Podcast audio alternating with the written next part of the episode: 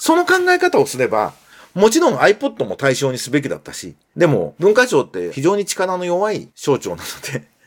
圧力に負けちゃうんですよね。で、iPod の時とかは、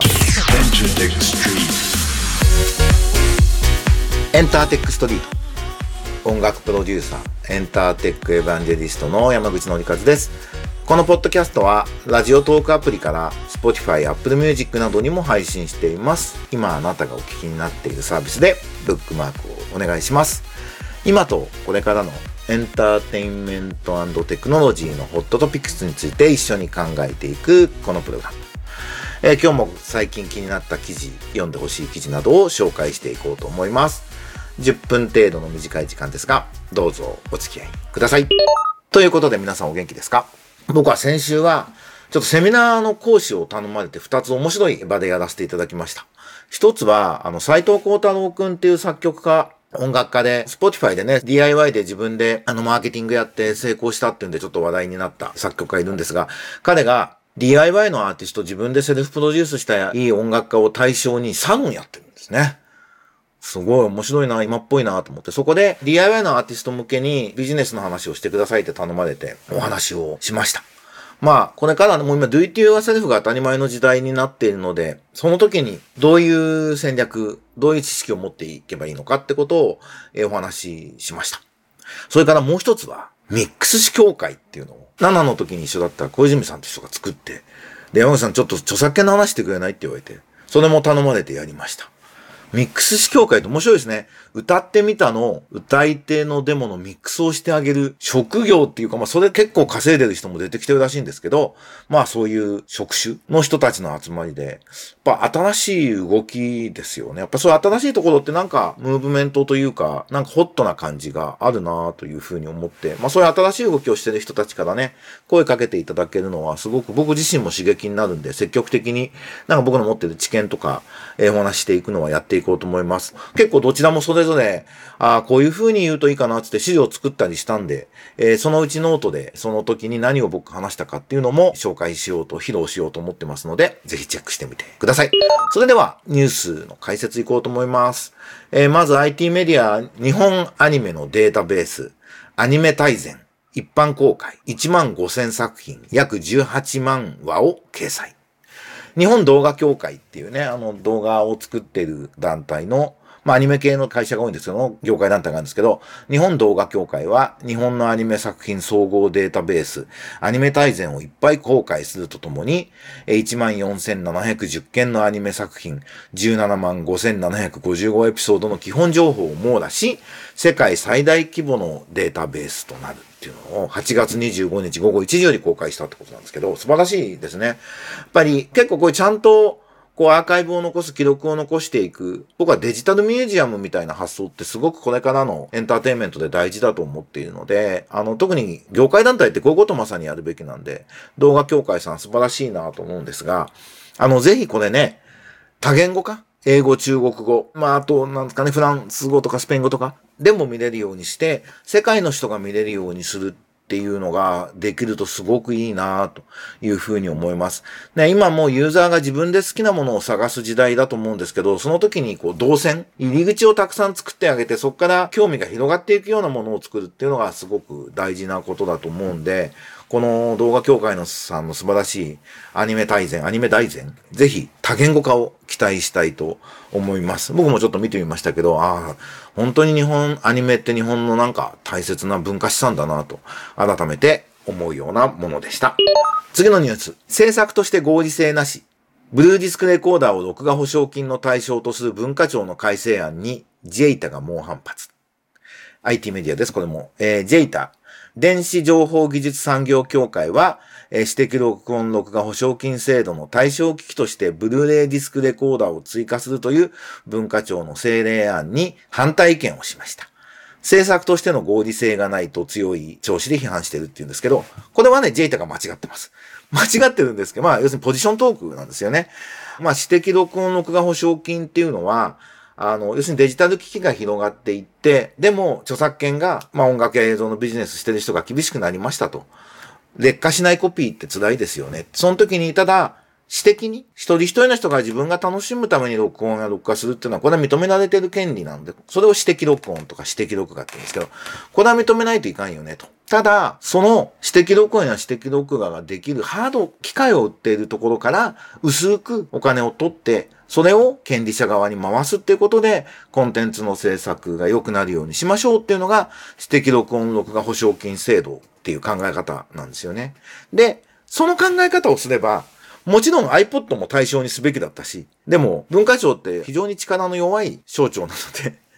圧力に負けちゃうんですよね。で、iPod の時とかは、ね、Apple の圧力もあって、経産省も応援してくれなかったんで、iPod もダメだったし、ブルーレイも対象になってないんですね。だからもう指摘録音録画保証金制度ってのが骨抜きになって機能しなくなってもう久しいんですよ、10年ぐらい。なので、指摘録音録画保証金制度というものを前提として考えれば、これ JETA の言うことが間違っていて、文化庁の言ってることが100%正しいんですよね。ただ、ここで難しいのは、指摘録音録画保証金制度の考え方自体がもうちょっと時代遅れなんじゃねえ問題。10年とか遅れてんじゃねえ問題ってのも一方であって、コンテンツの制作にはお金がかかって適切な収入があるようにすべきですというエコシステム的な考え方の時にどういうエコシステムにすればいいのかっていうこれ議論だと思うんですね。その時にハード機から薄く取るっていうのはまあ一つのあり得る方法ではあるんですけど、てか昔は、この当時はね、それぐらいしか方法がなかったと思うんだけど、今はね、それこそブロックチェーン使ったりとかして、もうちょっとより実際に使った人からお金を取っていくような仕組みも可能な時代になり始めてるところにテクノロジーが進化しているので、今から指摘録音録画保証金制度を拡充して、丁寧にやっていきましょうっていう意見にはなかなか僕も、そうだそうだって言いづらい。この指摘録音録画保証金制度うまくいかなかったのはいろいろな残念でしたね、と。でもまあもう今からだと未来型で新しい仕組み作った方がいいんじゃないですかねって、まあ個人的には、えー、思っています。ただまこれね、ジェイタ対文化庁だとね、圧倒的に文化庁弱いんで、ぜひ文化庁を応援してあげたいなと。この記事自体は思いました。ブルーレイがね、その数百円高くなるぐらいのことは飲み込んでいただきたいなと思うんですけど、まずしかもあと外資からもちゃんと取るようにね、今日本の電気メーカー弱いんで、外資からもちゃんと取っていくってことが大事かなと思いました。えー、それからもう一つ、この IT メディアだ。本が読みづらい人でも読みやすい電子書籍に、アクセシビリティを評価する JIS 制定という記事でした。えー、経済産業省は電子書籍のアクセシビリティを評価する JIS 企画を制定したと発表したと。視覚障害や発達障害などにより本が読みにくい人、読めない人でも読書できる電子書籍の普及を期待するとしていると。まあこれいいことだと思うんですけど、僕電子書籍に関してすごい言いたいことというか、結構前から言ってることがあって、タブレットで読む読書ってすごく便利で僕も Kindle 使ってますけど、利便性は高いんですけど、体験としては退化してるじゃないですか。紙の本で読む体験の方がいろいろ便利だったりしますよね。ページが折れるとか書き込めるとか、いうこともあるし、パラパラパラって見れるみたいなことで、僕はまあ結構本読むの好きなんで、ぜひ出てきてほしいなというのを思ってるのは、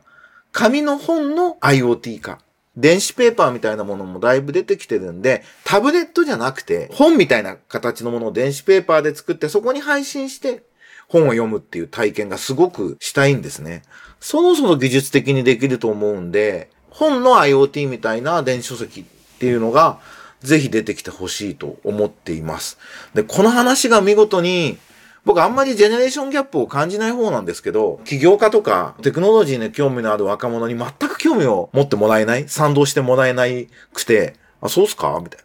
な。あみんなそんなにその読書体験大事じゃない？みたいな。読書体験って電子ペーパーになると俺いいと思うんだけどなって、えっ、ー、と、いつも思っていて、そろそろ出てきてほしいなと思っているということを改めて思い出すニュースでした。えー、もう一つ、パチンコ業界でキャッシュレスが進まぬ複雑背景っていう、東洋経済オンラインの記事がありました。これ、パチンコでは現金でしか遊べなくて電子マネーが使えないっていう、これは警察が止めてるっていう話があっていろいろ細かいこと書いてあるんですけど、これもともとね、パチンコってみんなはお金に変えたくてやってるけど、建前としてお金にしちゃいけないことになってるっていう非常にグレーというかなんというか、まあ、違法性を、まあなんか隠してるとかごまかしてるわけじゃないですか。